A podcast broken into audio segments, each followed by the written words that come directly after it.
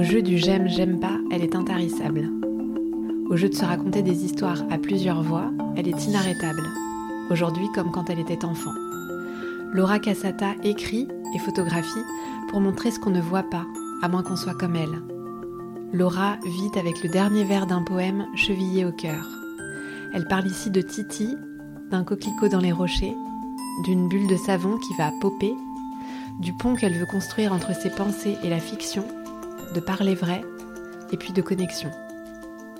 Donner une voix à celles et ceux qui vivent en pointillé, quelle fabuleuse mission.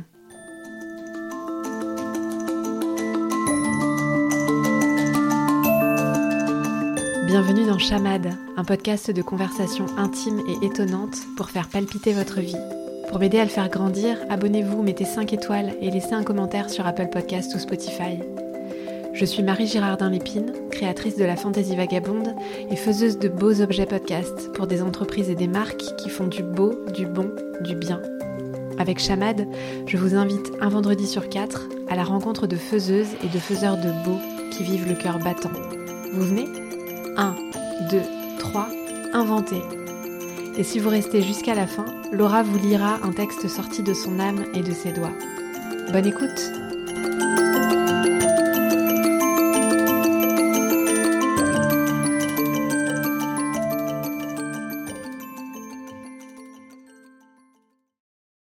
Bonjour Laura Cassata. Bonjour Marie. Bienvenue dans Chamade. Merci.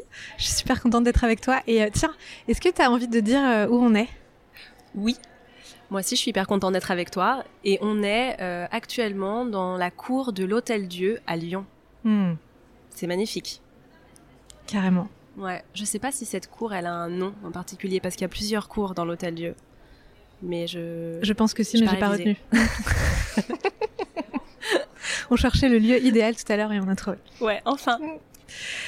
Euh, pour te présenter, je te propose euh, de nous faire une liste non exhaustive, parce que sinon euh, ça va durer longtemps, trop longtemps, de j'aime, j'aime pas. Ok. Dans le désordre? Oui. Dans le désordre. j'aime les fleurs. J'aime faire des herbiers. je n'aime pas les personnes qui euh, réservent, euh, tu sais, euh, qui mettent leurs serviettes très tôt le matin quand on est au bord de la piscine dans un resort pour réserver leur place alors qu'ils n'arrivent qu'à 13 heures. Ça, j'aime vraiment pas. Je n'aime pas les betteraves et les anchois sur la pizza uniquement.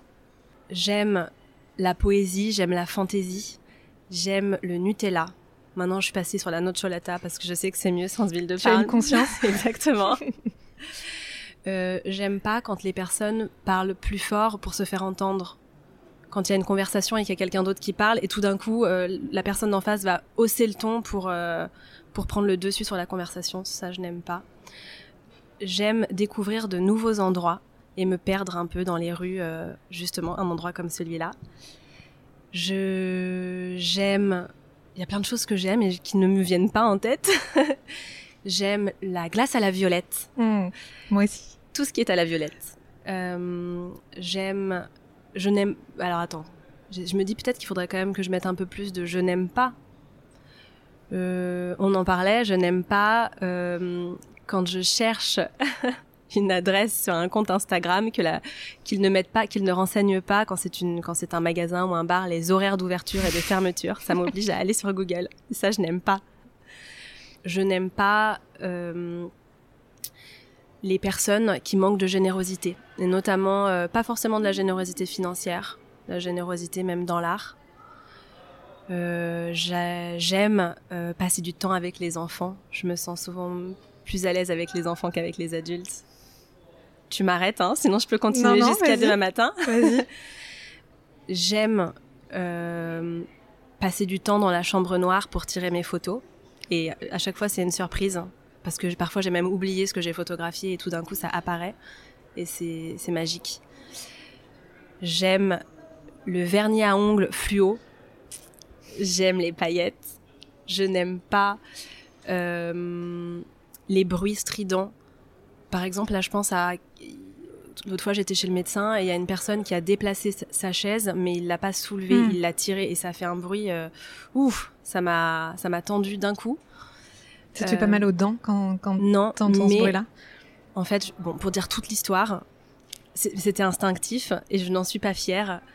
Mais je me suis tournée d'un coup et je lui ai, je lui ai dit Vous pouvez pas faire moins de bruit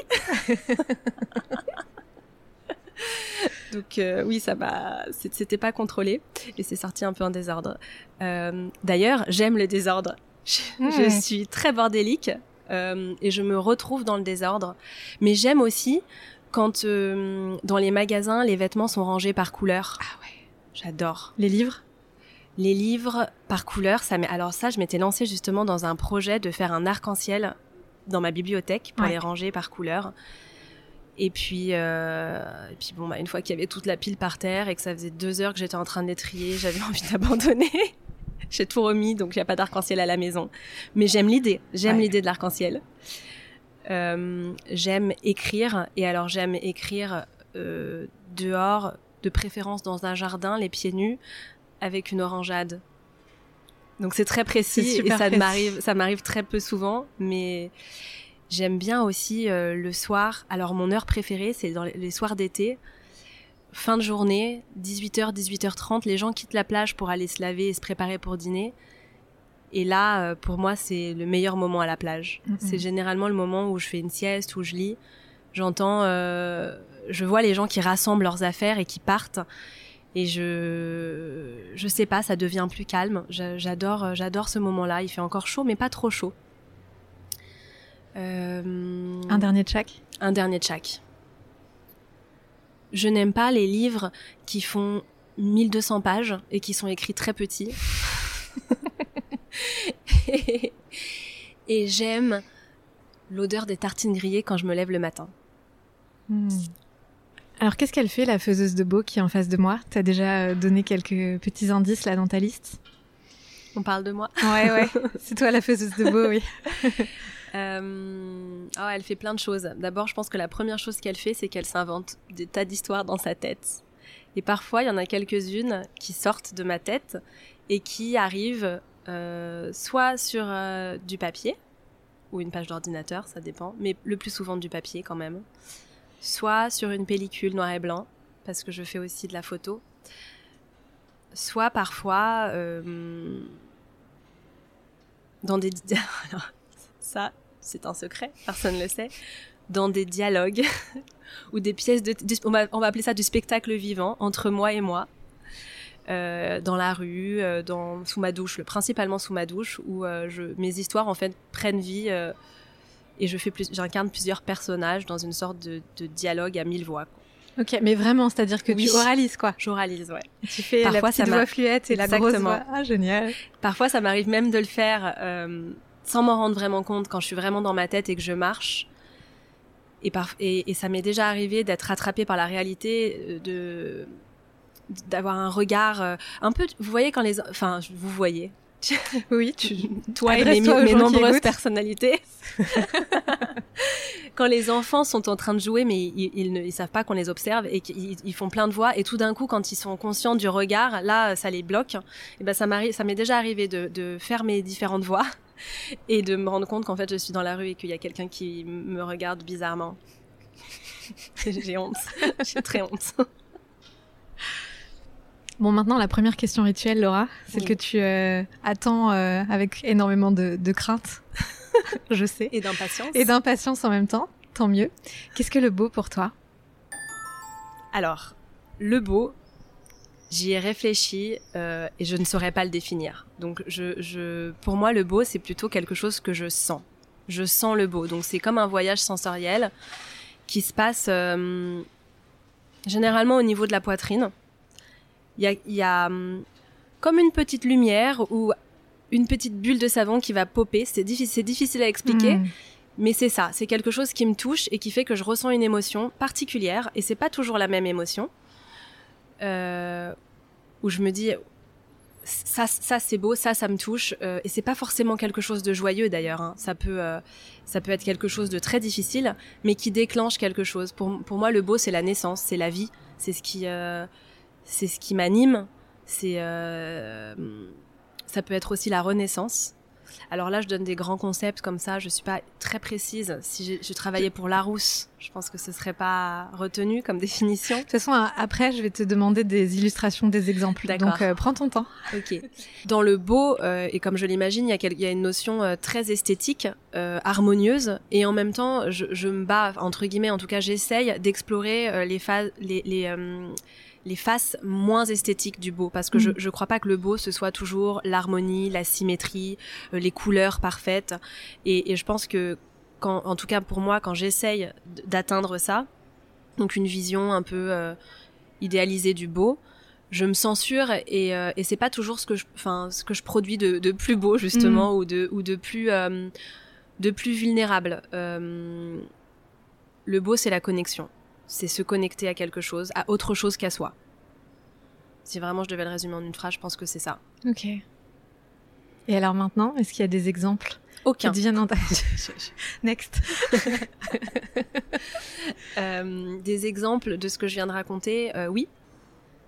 Bah, en fait, le, le, le, beau, les moments où, je, vis cette expérience, ça peut être aussi grandiose que... Euh, bon, maintenant, je vis à Marseille depuis peu, donc quand, quand je monte dans les calanques et que j'arrive et que je suis face à un, au côté grandiose de la nature, hmm. euh, ça peut être ça. Et là, je me sens toute petite et il y a une sorte de vertige. Et en même temps, euh, ça, fait, ça fait peur et en même temps, c'est enfin, c'est magnifique. Il y, a, vraiment ce sentiment d'être toute petite dans un, dans un océan de merveilles. Euh, mais ça peut être aussi des choses très très simples. L'autre fois, j'étais en terrasse et il y avait un couple. J'aime bien, j'observe pas mal les, gens autour de moi.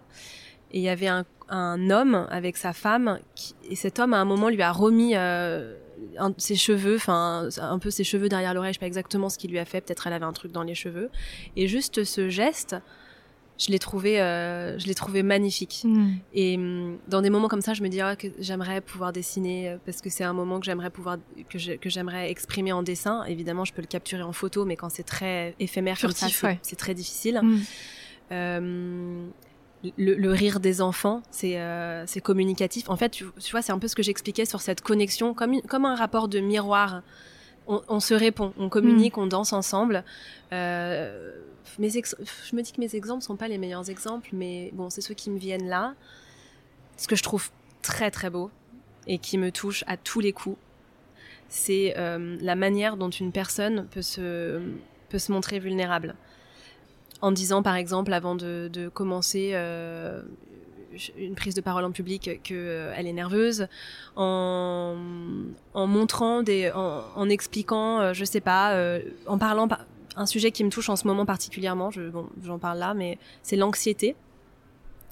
Euh, on en parle, on en parle plus maintenant, mais mm. pendant un moment on n'en parlait pas. On est, on est, on est relax quoi. Personne n'est anxieux, sinon on est, euh, voilà, c'est bizarre, c'est chiant.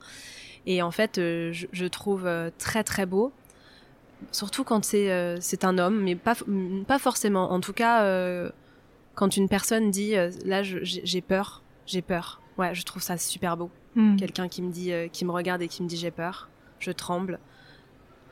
J'ai envie de pleurer quoi, pleurer de beau. Hmm. Là, j'ai donné beaucoup d'exemples dans la vie, dans l'humain. Oui. En fait, finalement, ouais, l'humain qui, qui est beau. Après, dans l'art, alors si je prends, euh, si je prends la photo, ça, va vraiment dépendre. Si, je prends la photo, ce que je vais trouver très beau, c'est la manière de montrer euh, un tout petit détail ou une toute petite chose que euh, qu'on n'aurait pas vu. C'est-à-dire que par exemple, j'aime beaucoup euh, le travail de de, Pardon. Et, lui, je trouve dans, dans la manière dont il photographie des scènes de rue, il met toujours la focale sur pas sur ce qui se passe vraiment, enfin sur la scène, la scène à proprement parler, mais sur ce qui se passe en périphérie. Par exemple, euh, cette personne qui est en train de refaire son lacet, alors qu'en fait c'est une scène de mariage, de, de, de mariés qui sortent de la mairie, par exemple. Et je trouve ça, euh, il y a un côté cocasse dans le beau, euh, la, la fantaisie. je suis au bon endroit, je crois. Mm, mm, mm. dans l'écriture, j'en parlais tout à l'heure avec Olivier Liron ces, ces jeux, ces jeux, ces jeux sur avec les mots. par exemple, je pense, je pense en particulier à, à Mathias Malzieux, donc qui est le chanteur de Dionysos, mais qui écrit aussi euh, des, euh, des histoires. Et il, invente, il invente des mots. Euh, il y a un mot que que je lui, a, que je lui ai volé une fois. Il parle de flocons confetti. En fait, il a fait Ah, un mélange de flocons et de confetti. Ouais. Et je trouve ça tellement beau, mais euh, c'est tout simple et c'est très, beau. La lumière aussi. Ce qui me fascine dans la peinture, c'est la, lu- la lumière. Euh, je, je voyais, alors je sais plus ce que c'était, mais j'ai vu une peinture euh, il y a deux jours, je ne sais même plus où, enfin donc aucun intérêt que j'en parle, mais ce qui m'a touché dans cette, euh, dans cette peinture, c'est donc c'est forcément avec le jeu de couleurs et de blanc. Bon, moi je suis pas du tout peintre, donc je ne sais pas comment on crée ça, mais il y avait une sorte de, on voyait le faisceau lumineux sur cette jeune femme qui était debout au milieu d'un champ, et je trouve ça mais magnifique comment euh, on peut euh, capter la lumière Mhm. et la retranscrire en jouant sur les couleurs, sur les matières. Donc là, c'est plus technique. euh, et puis parfois, en fait, le beau, j'arrive même pas à l'expliquer. C'est, je, je le sens très fort dans mon corps. Mais je, je- c'est peut-être pour ça que j'ai du mal aussi à, à répondre à cette question qui est pas évidente parce que je. T'as pas du tout de mal à y répondre. tu rigoles. J'ai l'impression que ça part dans tous les sens, Non, que non, non, c'est- pas du tout clair. C'est très clair. C'est peut-être quelque chose euh, que je sens et que j'intellectualise beaucoup moins. Ouais. C'est ça, ça se passe dans mon corps et je le sens dans tout mon corps. Et c'est ça, rien que ça, c'est c'est waouh, À vivre, c'est Ah oui. délicieux. c'est puissant, c'est délicieux. Qu'est-ce que t'as gardé euh, de la Laura enfant? La première chose qui me vient, c'est euh, toujours dans cette idée de se raconter des histoires. Quand j'étais petite, je m'inventais euh, des tas de, de petits jeux pour soit prendre des décisions, soit pour connaître mon avenir. Donc je vais vous donner un exemple concret parce que, enfin, je vais te donner un exemple concret parce que c'est euh, c'est difficile à expliquer. Mais par exemple, euh, si je voyais euh, trois voitures d'affilée qui étaient blanches, alors ça voulait dire que Julien était amoureux de moi. Ou euh, si je si le téléphone sonnait parfois je répondais pas, j'avais pas le droit de répondre au téléphone. Donc si le téléphone sonnait cinq fois et qu'après ça raccrochait, alors ça voulait dire que j'allais avoir 10 sur 10 à la dictée de demain. Et en fait ça ça m'est resté. Je le fais encore, alors je le fais dans ma tête, hein, mais de toute façon je l'ai toujours fait dans ma tête en réalité. Euh, je le fais encore sur beaucoup de choses sur des décisions. Alors, je, je donne pas forcément beaucoup d'importance à ça, mais c'est quel- mais c'est quelque chose qui m'est resté, cette manière de de jouer avec moi-même euh, et d'être beaucoup dans ma tête. Qu'est-ce que qu'est-ce qui m'est resté d'autre? Euh, Le côté très espiègle.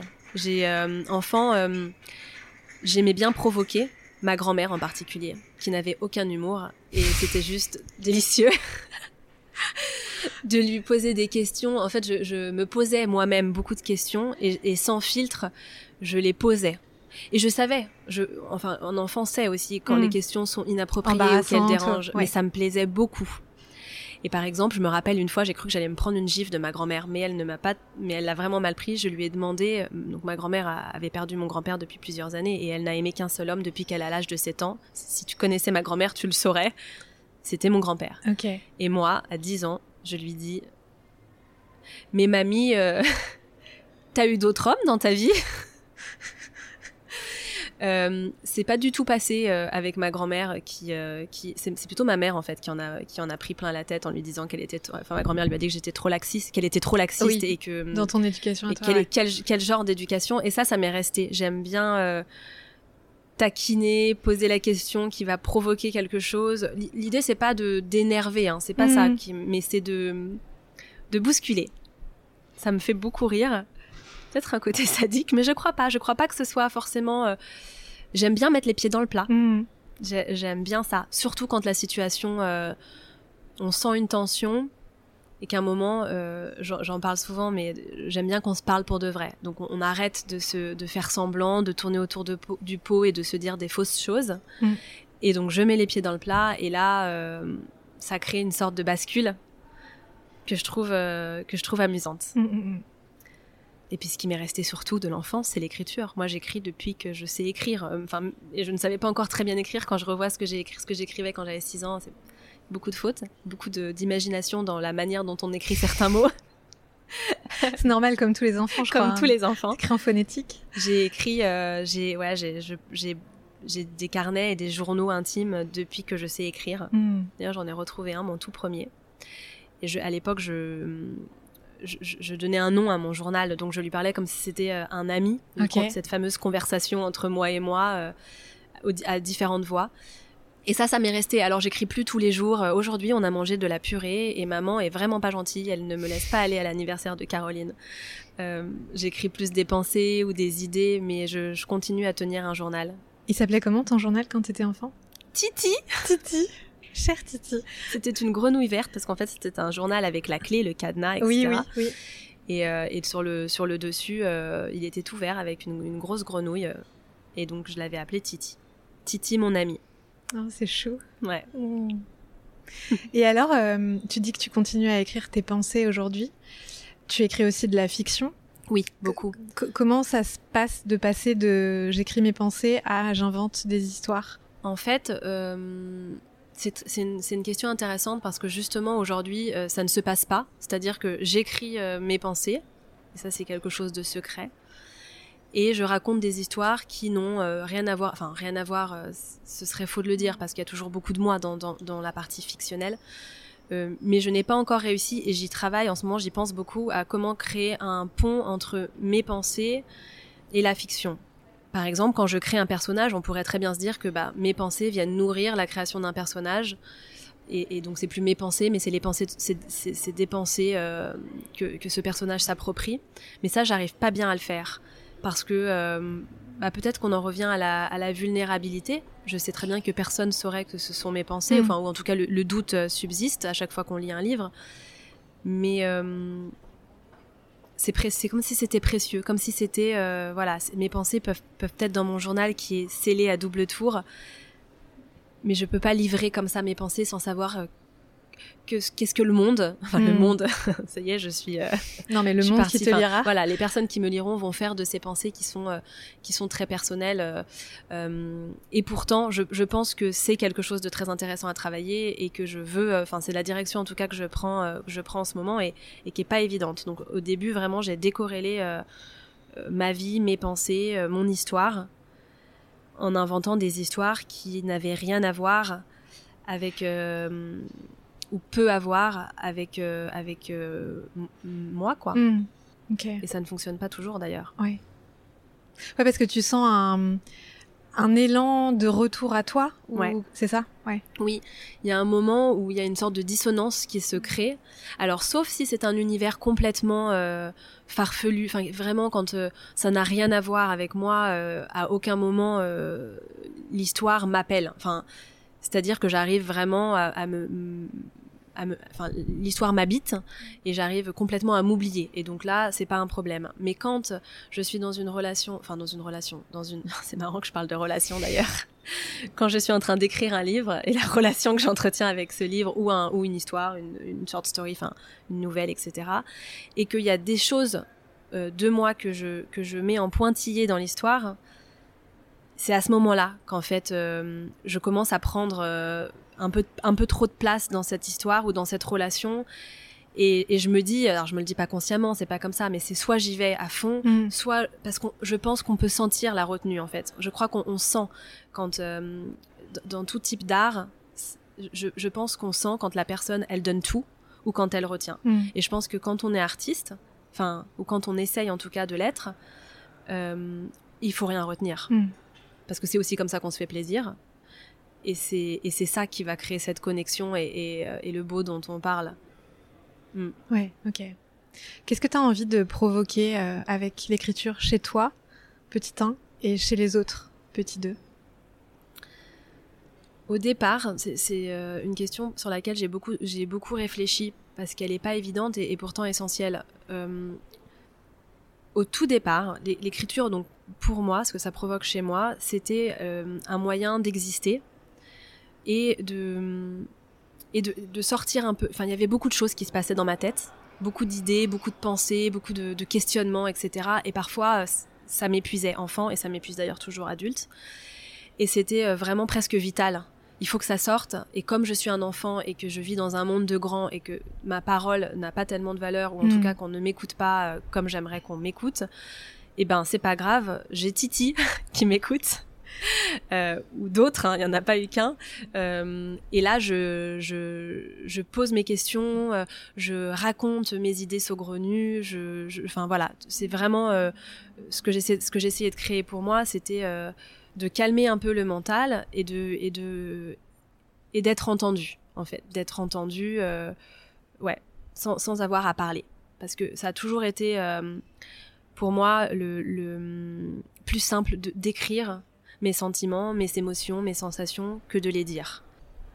Et c'était un moment, enfin, j'étais un enfant très solitaire, donc c'était un moment euh, que, que, je, que je passais, euh, je dérangeais personne, on se disait que j'étais très sage, et j'écrivais des heures et des heures, des tas de choses, je collais des petites fleurs, des petits papiers, enfin, il y avait tout un, tout un univers comme ça, et je m'inventais des tas de choses, et j'y étais très bien, en fait. Mm, je, mm. je me construisais finalement mon, comme une sorte de sécurité. Ma sécurité, elle était là, je l'avais construite moi-même et elle était euh, dans l'écriture.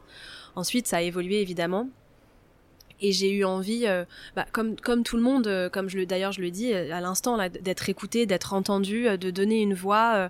je remarquais que à l'école et puis même après plus tard, c'est souvent ceux qui parlent le plus fort qu'on entend le plus, euh, ou ceux qui font le plus de, gestes, mm. de, qui prennent le plus de place, qui, occupent l'espace, le terrain, qu'on regarde. donc moi, je, n'étais pas du tout comme ça, et j'étais très consciente de toutes les personnes de l'ombre, de toutes les personnes parallèles mm. euh, qui étaient euh, peut-être comme moi, peut-être pas, mais qui vivaient voilà en parallèle de de, de, de, ce, de ces gens là qui, qui occupaient le terrain et le centre de, la scène et je me suis beaucoup intéressée à, les observer, à les connaître, à les rencontrer, à voir si on, était pareil ou pas pareil. Et, j'ai commencé à écrire pour, euh, bah, pour eux, en fait, pour donner une voix à, euh, à tous ces gens qu'on ne voit pas ou qu'on n'entend pas, ou à des choses qu'on ne voit pas non mm. plus, euh, comme... je sais pas, je, je, je, t'en parlais hein, juste avant, mais justement dans les calanques donc c'est il y a que des il y a que des rochers et l'autre fois donc tout le monde marchait euh, on était là en train de marcher en rando et bon moi j'ai toujours à la traîne parce que euh, je m'arrête je regarde le paysage enfin voilà je suis pas là dans une performance sportive je suis en train de profiter. Tu flânes. Exactement donc euh, je me fais un peu engueuler parce qu'il faut avancer plus vite. Et puis mais sauf que ben moi j'ai vu ce petit coquelicot qui sortait d'un rocher je ne sais pas même pas comment c'est possible qu'il ait poussé là et c'était merveilleux et j'ai appelé euh, les copains euh, qui étaient devant pour leur dire regardez, regardez. Bon, bah c'est passé complètement inaperçu. Mm. Mais j'écris aussi pour montrer ça, pour euh, faire des toutes petites choses, mais mais qui ont toute leur importance. Mm. T'as des applaudissements. Bah, je sais pas si on les entendra, mais c'est génial. J'adore, je prends. c'est tombé. Ouais. Ah là là, c'était pas commandé du tout. J'adore les, les coïncidences comme ça. J'ai très envie qu'on joue. Oui, moi aussi. Cool. Eh ben, je te propose un ping-pong. C'est plus du tout euh, surprenant. C'est même peut-être très attendu par les gens, mais moi j'adore et je sais que c'est un moment qui est apprécié par celles et ceux qui écoutent. Et j'ai très envie de voir ce qu'on va donner euh, en ping-pong verbal. Cool. Donc je te lance un mot et tu m'en lances un autre. Exactement. Alors le premier mot, hyper. Sensible. Trop fastoche. euh, rafale. Vent. Tourbillonnant. Émotion. Arc-en-ciel. Couleur. Violet. Glace.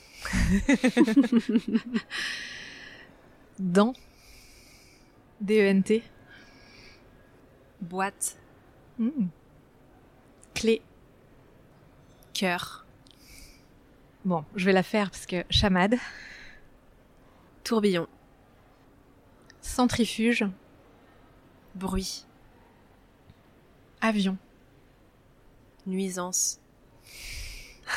J'aurais jamais cru que je dirais ça. Attaque. Fleur. Waouh. Euh, violette. Prénom. Choix. Décision. Dur.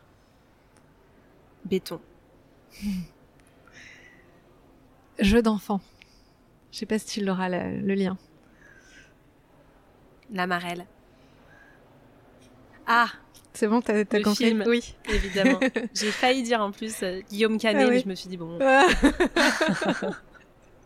Donc Marel, ciel, étoile. J'en dis un dernier, je te laisse le mot de la fin. Étoile, nuit, l'imaginaire. Ah, trop chouette.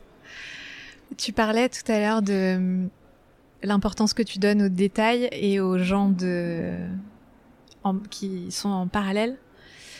Comment tu repères ces gens? Comment tu sais qui sont les gens de ton équipe, entre guillemets? En fait, je les, je les ai pas toujours repérés. Je, parfois, ça m'est arrivé de les, de les, voir dans des situations. Par exemple, j'ai toujours été bien consciente quand on est dans une situation de groupe. C'est important pour moi que chacun trouve sa place. Et je vois très vite dans un groupe euh, qui est exclu, mm. qui est plus peut-être sur la réserve. Et, c'est important de lui laisser cette place-là. Donc, je, consciemment, en fait, je, j'aime, mais même enfant, je le faisais. Hein. c'est à ton tour. Qu'est-ce que tu en penses, euh, Sophie? Parce que Sophie ne disait rien. Euh, peut-être c'était d'ailleurs très mal vécu par Sophie hein, que je fasse quelque chose comme ça. Mais ensuite, il y, a des situations où c'est plus facile de les repérer que d'autres. En grandissant, c'était de plus en plus difficile. Et c'est aussi pour ça que j'ai que j'écris et que je fais que je fais de la photo parce qu'en fait maintenant c'est devenu ben, un jeu d'enfant pour mm. reprendre ton mot de de repérer qui fait partie de l'équipe et de recruter des personnes dans mon équipe. C'est très simple quand euh, j'écris quelque chose ou quand je surtout dans l'écriture plus parce que hum, la photo euh, comme je montre une autre, une autre situation, on, me voit moins dans la photo, tandis que dans l'écriture, on, me voit beaucoup plus, ou en tout cas, on s'imagine que c'est moi mm. tout entière dans tout ce que j'écris.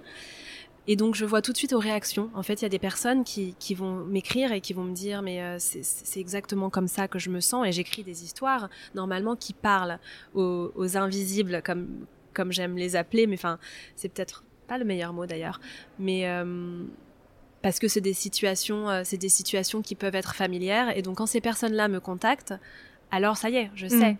D'autres personnes, ça m'est arrivé d'avoir des échanges même avec des amis qui me disent ah bah tu te montres super vulnérable, tu racontes un peu ta vie. Bon bah ces personnes-là c'est pas un problème, elles font pas partie de l'équipe. Mm.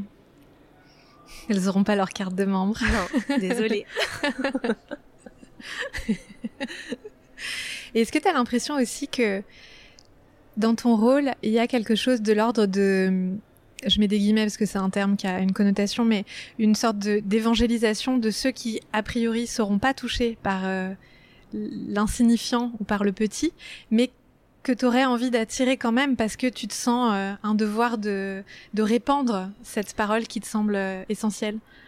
Alors, j'ai pas cette envie de les de les recruter et de les et voilà de, ce côté d'évangélisation ça je ne l'ai pas en revanche je pense que à force de le faire des personnes qui seront peut-être moins touchées vont quand même euh, être plus conscientes de, c'est ça que j'essaie de faire, de, montrer en fait que bah il y a le visible et puis il y a ce que tu ne vois pas, mais ce que tu ne vois pas ça existe mm. quand même. Et ce que tu ne vois pas, non seulement ça existe, mais en plus ça peut t'apporter des tas de choses. C'est intéressant et, je veux donner une voix à ça.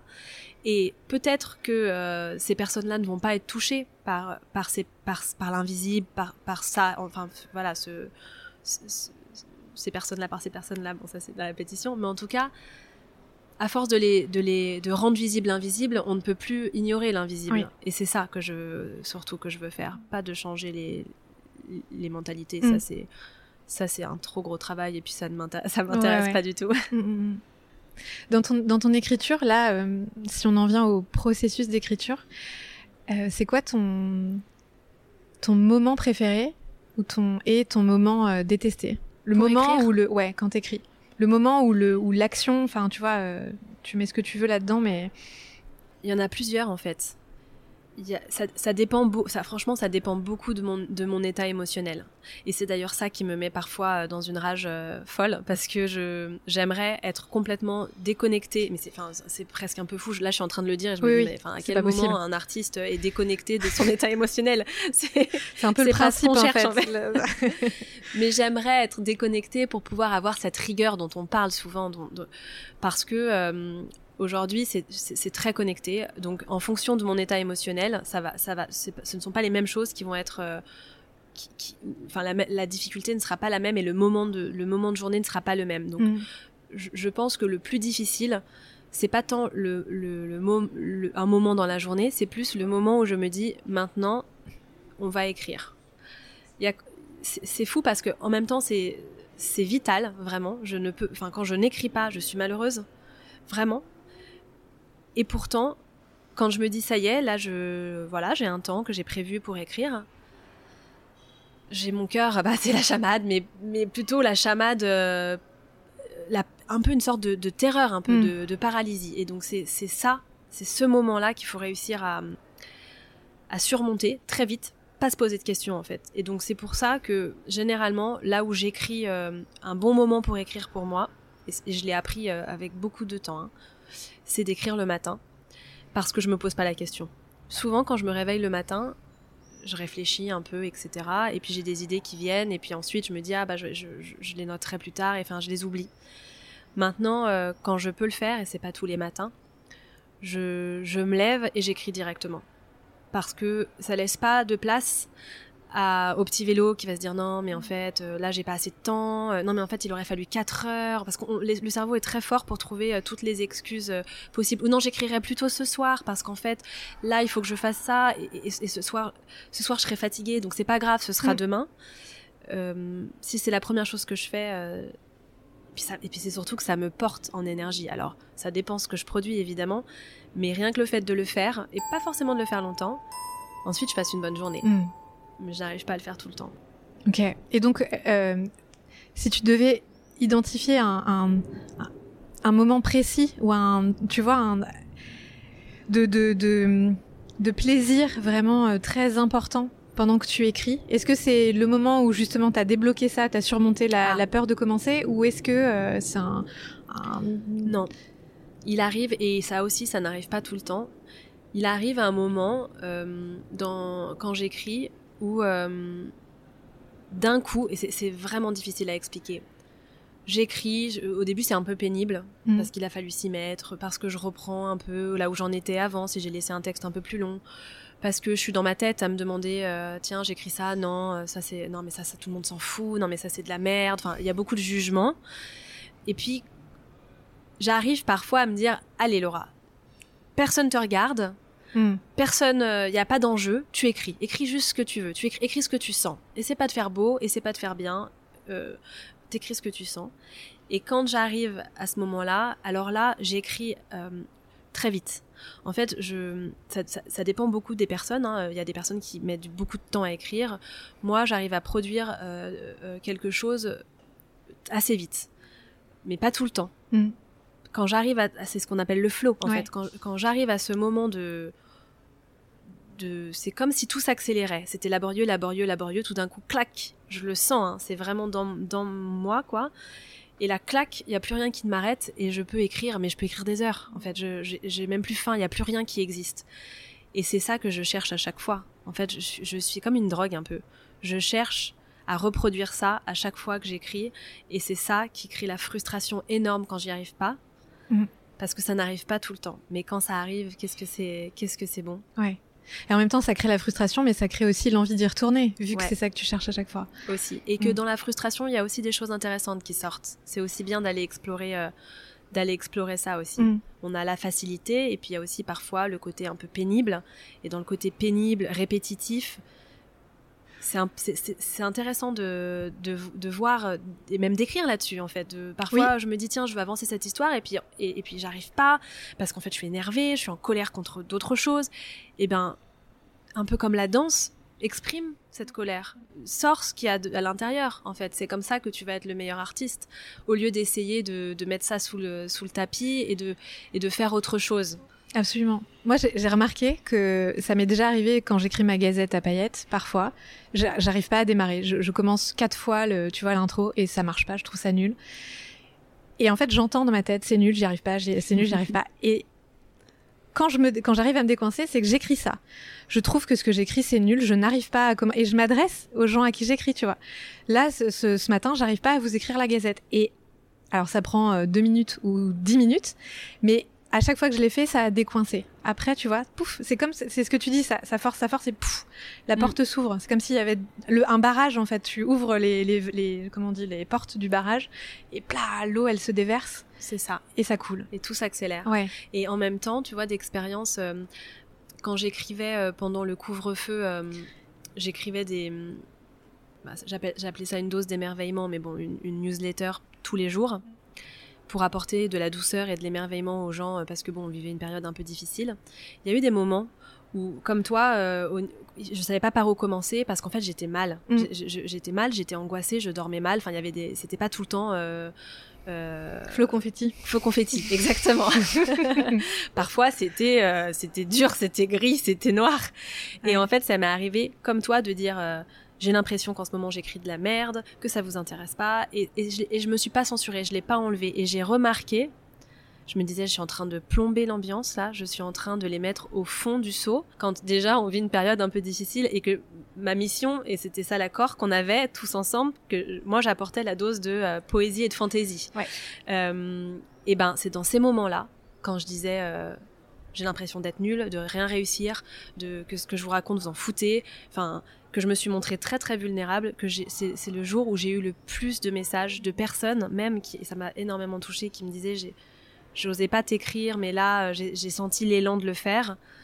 Et moi aussi, je me sens comme ça plein de fois. Et enfin, et ça, et ça a créé en fait, on a, j'ai créé des, je me, on s'est connecté. C'est ça. Donc, on peut se connecter de cette manière, et c'est et, et je, trouve que c'est, faut pas se censurer. C'est mm. difficile, hein, parce que ça nous expose encore plus. Hein. Mm, complètement mais le répondant en face est, fou parce que euh, les gens qui lisent se rendent compte que c'est une humaine. c'est pas une créature, pour reprendre un mot que j'aime bien. c'est pas une créature qui leur écrit, c'est quelqu'un qui est traversé aussi par des émotions contradictoires et, et euh, désagréables en temps de pandémie. Et... Mais je, suis d'accord avec toi, c'est super difficile d'accepter de se montrer euh, dans toute son la palette de ses gris, quoi. Ouais. Et justement, ça, tu disais que t'écris mieux le matin. Euh, je sais qu'aujourd'hui, tu as un projet, enfin, t'as pas un projet, tu as un roman en cours, euh, tu as un blog et tu as une newsletter qui sont en jachère oui. ou en, je ne sais pas, en hibernation. Euh, c'est ça, le mot que tu j'aime bien ce mot. en hibernation. Qu'est-ce que, Qu'est-ce qui déclenche? Tu te dis le matin, bon, j'écris, mais j'écris quoi? Il faut que tu aies un projet en tête ou tu te dis, euh, bon, bah là, je vais écrire sur ce qui me traverse? Non, il faut que ça serve alors, un projet en cours? C'est pas la même mécanique qui se passe. Quand j'écris le matin comme ça, euh, comme euh, comme une envie euh, pressante de d'aller faire pipi quand on se lève le matin, c'est quelque chose qui qui est là, qui est instantané, comme on prendrait une photo de quelque chose qui se passe. On ne peut pas louper, paf, clic. Donc je me lève avec un, un je me lève avec un sentiment, une sensation dans mon corps ou une pensée. Euh, tu vois, tu, te réveilles le matin, ça m'arrive parfois d'avoir une chanson dans la tête qui m'a fait, qui me fait penser mm. à un souvenir, qui et j'ai envie d'aller explorer ça. Donc ça, c'est très facile. C'est juste, si jamais je le laisse passer, ça ne revient pas. Oui. Donc, soit je saisis la perche, soit je ne la saisis pas. Et là, j'écris euh, le temps dont je dispose. Ça peut être très court sur euh, ce que j'ai envie de dire, sur cette chose qui euh, s'est passée, qui a commencé dans mon corps. Euh, et puis ensuite peut-être dans ma tête aussi. Quand j'écris au long cours, quand, je suis plutôt sur un projet de roman, là, euh, évidemment, je, alors si ça arrivé, mais c'est moins un élan comme ça il faut absolument que ça sorte de moi. Il y a un vrai moment où je me suis posée, donc pendant l'écriture de mon roman qui est, la première, parce qu'il y a une partie de, mon roman qui a été écrit pendant le confinement, j'écrivais tous les jours. Euh, il y avait un j'ai mis en place un rituel et c'était le seul moyen de pouvoir le faire. Sinon, si je, si je, si je continuais à dépendre de mon état émotionnel, je, je, je, n'aurais pas pu écrire tous les jours. Donc je m'étais mis ce rituel de je, je, déjeune le, je déjeune le midi. Donc le matin, je nettoie mon four comme le reste de la France. et je fais du pain. Voilà. le midi, je déjeune.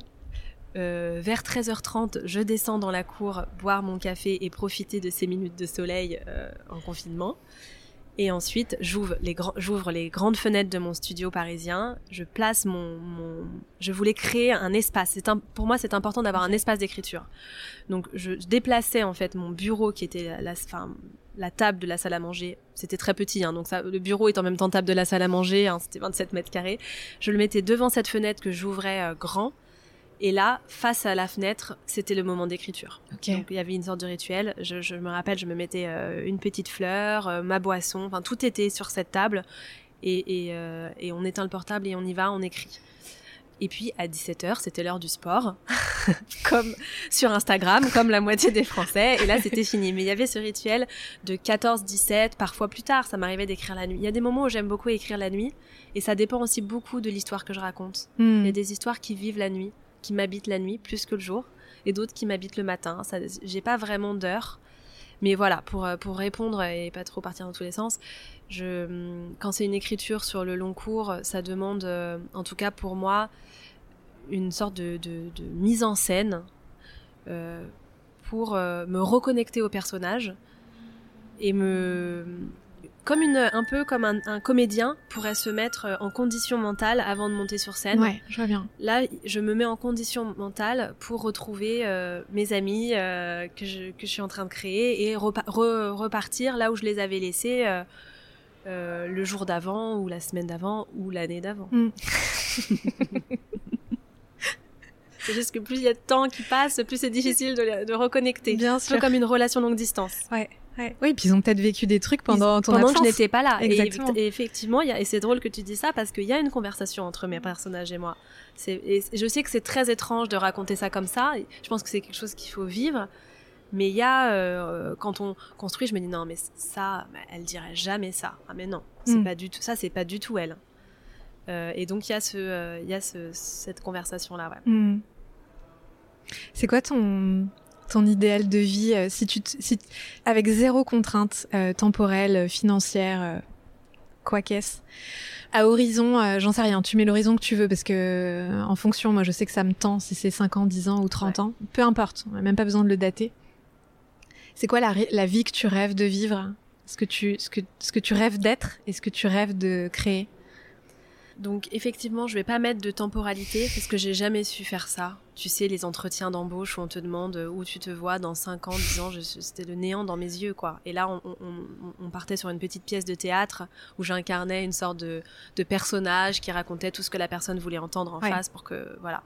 Donc, euh, fin, de la parenthèse. Là, je ne te recrute pas, donc donc, euh, donc ça va. Donc tu peux non, j'ai une vision assez claire de, de, de, ce que je, de ce que je veux. En fait, euh, attends, je rassemble un peu mes idées pour que mm. ça, sorte euh, de manière intelligible. Moi, ce que j'aimerais faire, c'est aujourd'hui, je, j'ai, euh, je, je, ne vis pas de la création. C'est un, un, une activité qui, pendant un temps, quand j'étais à mon, à mon compte, je pouvais prendre la moitié de mon temps. Aujourd'hui, que je suis salariée, à c'est une lutte, c'est une lutte mm. quotidienne. Parfois, elle disparaît de ma vie, c'est très difficile. Euh, donc, j'essaie de la, de réintégrer la création dans ma vie, mais c'est une lutte quotidienne. Et j'aimerais, euh, euh, sur le plus long terme, une vie où, où, il n'y a plus cette lutte. En fait, la création fait partie de ma vie et pas qu'une seule forme de création. Moi, vraiment, si je devais choisir une, une, mission, enfin, ce, que, je, ce que je, voudrais construire, et pas seul, c'est de de, de, de, donner en fait cette voix aux invisibles, aux personnes parallèles, aux choses para parallèles en fait, au monde parallèle, on peut l'appeler mmh. comme ça, euh, et par par euh, différents moyens. Ça peut être l'écriture peut, peut en être un, la photographie aussi, euh, le podcast parfois je, veux, je pour, pour donner une voix, enfin ça peut être ça peut être une option.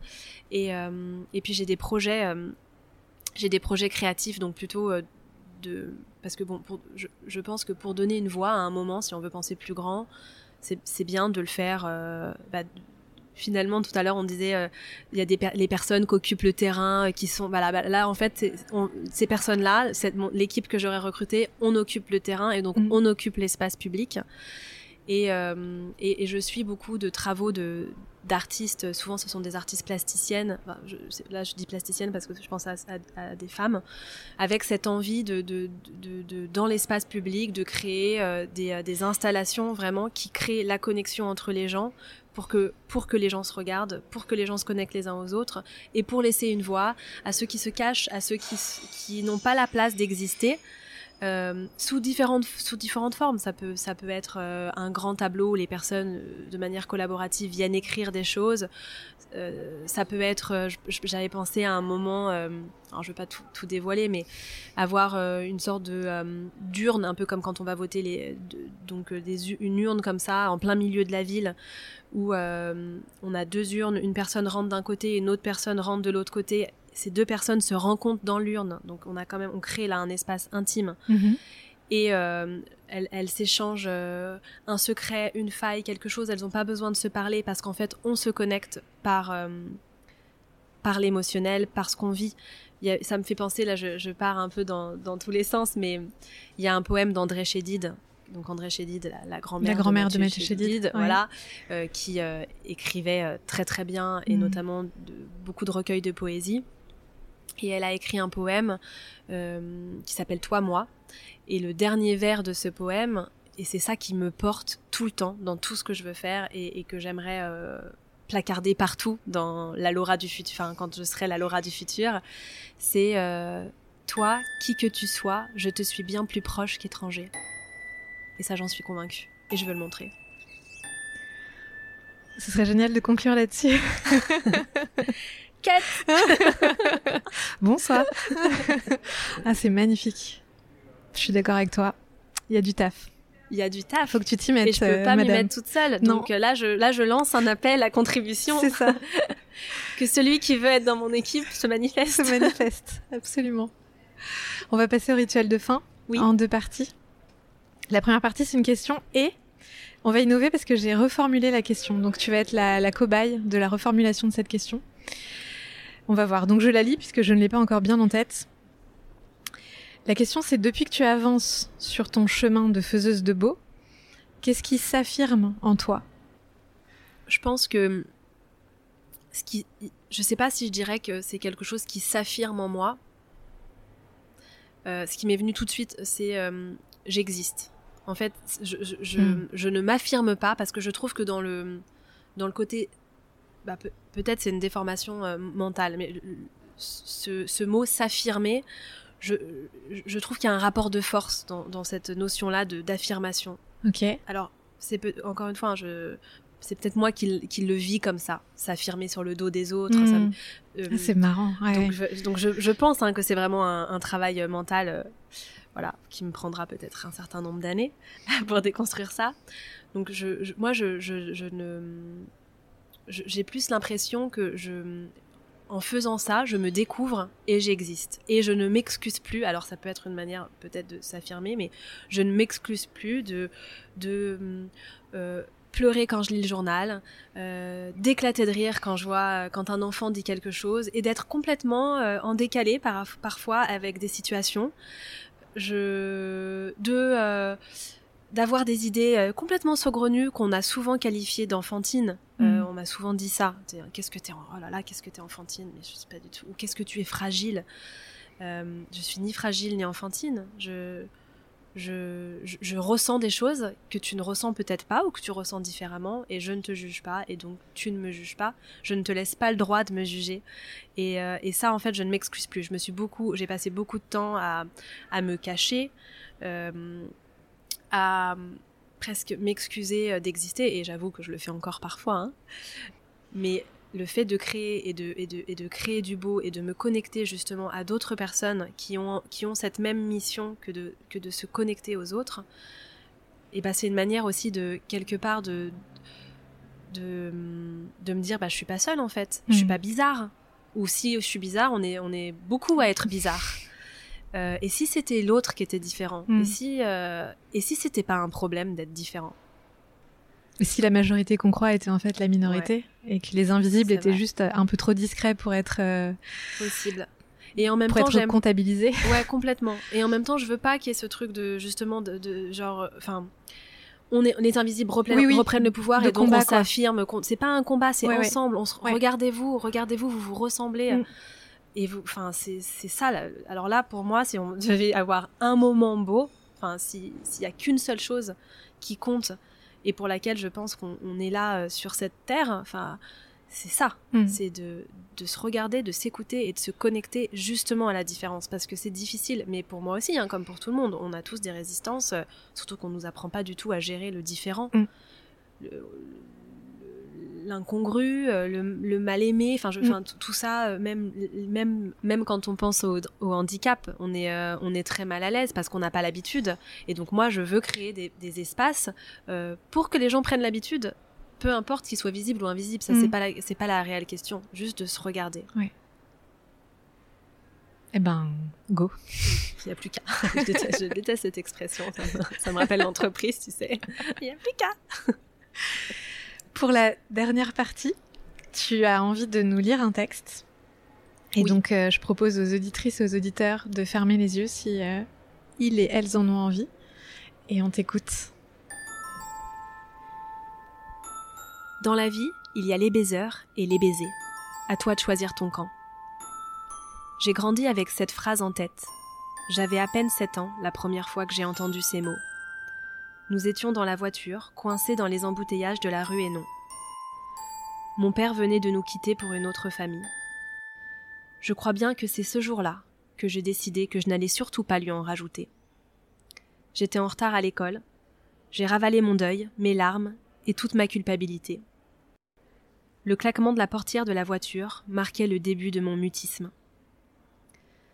Petite, je ne faisais pas de vagues. J'avais des notes correctes à l'école, mes professeurs me trouvaient bien élevée, bien qu'un peu bavarde. Je m'occupais seule, jouais seule, allais à mon cours de danse seule. Ma mère aime raconter combien j'étais discrète et respectueuse de son sommeil. On ne l'entendait pas, lance-t-elle à chacun de nos repas de famille. Il faut dire qu'elle prenait toute la place et qu'il m'était difficile d'exister à ses côtés. C'est ainsi que je me suis construite, en décalé d'elle. J'étais les creux de ses volumes. Quand ma mère, l'excessive, l'extravagante, déboulait dans une pièce, elle arrosait les autres de sa lumière, sans leur prêter aucune attention. Moi, je restais en retrait. J'observais les sourires éblouis, les regards envieux, et je lui en voulais d'être constamment en performance. Je lui en voulais dans mon ventre.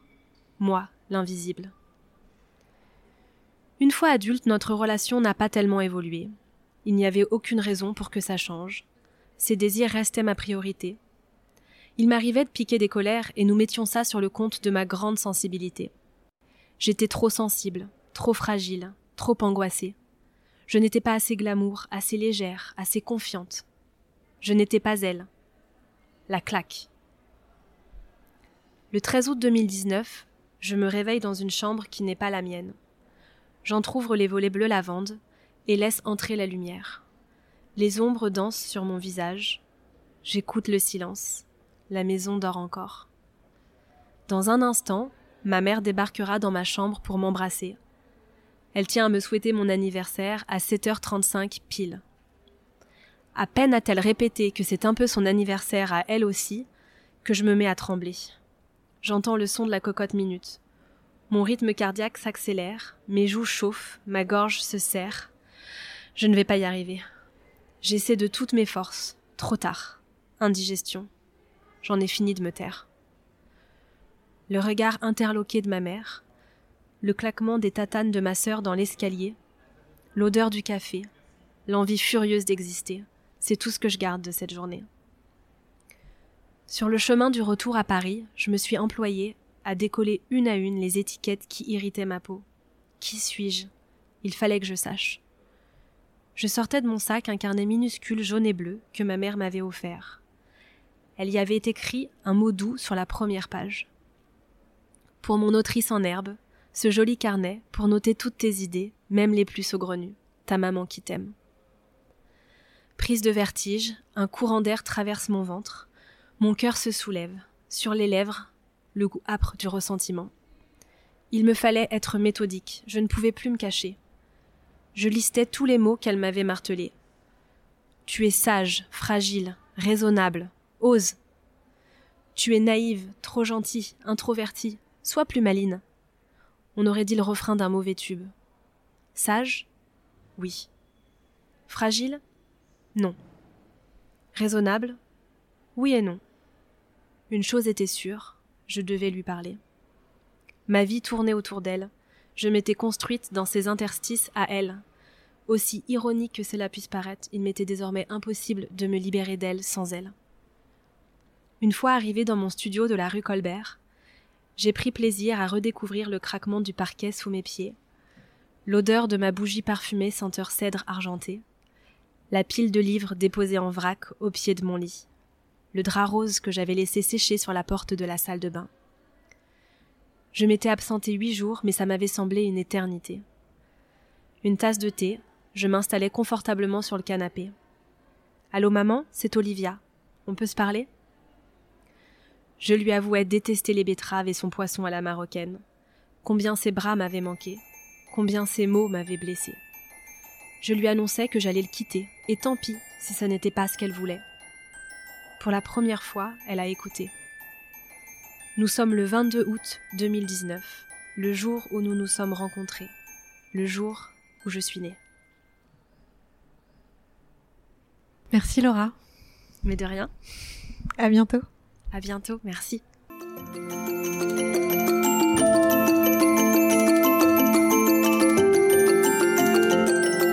Vous venez d'écouter le dernier épisode de la saison 2 de Chamade, l'espace dédié à la passion qui rend les gens vivants et au beau qui rend le monde vibrant. Pour prolonger l'immersion, abonnez-vous à la Gazette à paillettes. Vous y retrouverez bientôt Laura Cassata et mes autres faiseurs de beau. C'est votre recueil bimensuel d'histoires sensorielles. Toutes les infos pour vous abonner sont dans la description de l'épisode. Et si vous avez aimé nous écouter, abonnez-vous, mettez 5 étoiles et laissez un commentaire sur Spotify ou Apple Podcast. Et parlez-en. Ce serait quand même génial que vous participiez à diffuser le beau autour de vous, non? Et si vous avez un projet de podcast dont vous voudriez me parler, contactez-moi à bonjour@lafantasyvagabonde.com. À bientôt.